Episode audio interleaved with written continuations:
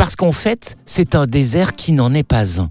Mais auparavant, on part se restaurer à Saint-Germain-en-Laye chez Lila Krogan.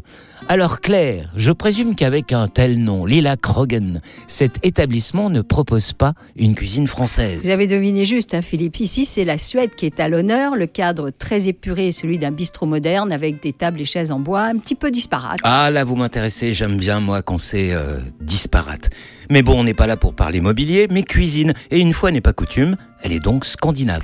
Oui, et Philippe, je suis sûre que vous allez aimer car chez Lila Krogan, tout est bien préparé. La carte est courte, ce qui garantit la fraîcheur des produits. Eh bien, comme le chant de Vianney, n'attendons pas. Bref, entrons dans le vif. On commence par quoi? Alors, on commence par une assiette de trois harengs marinés, pommes de terre grenaille, crème fraîche et ciboulette. Mais il y a aussi des queues d'écrevisses et crevettes à la mayonnaise d'aneth et citron sur des toasts d'œufs de truite bien, bien tentantes. Et de quoi vous êtes-vous régalé par la suite? Je me suis vraiment régalée, Philippe, avec la perche gratinée à la crème d'œuf de cabillaud fumé, polenta poêlée à la bergamote et légumes de saison.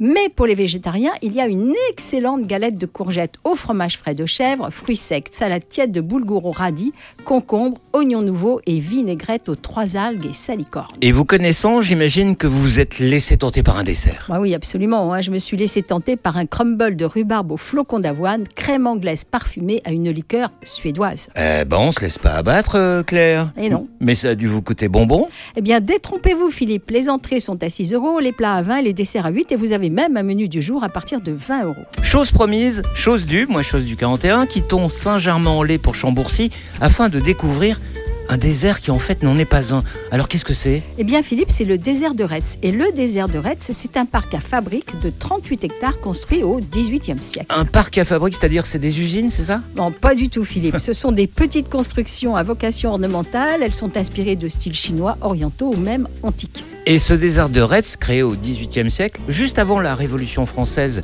par François de Monville, un passionné de botanique et d'horticulture, comprenait à l'origine 14 fabriques. Il en reste aujourd'hui une bonne moitié. Sur ce, à la semaine prochaine, À Claire. la semaine prochaine, Philippe.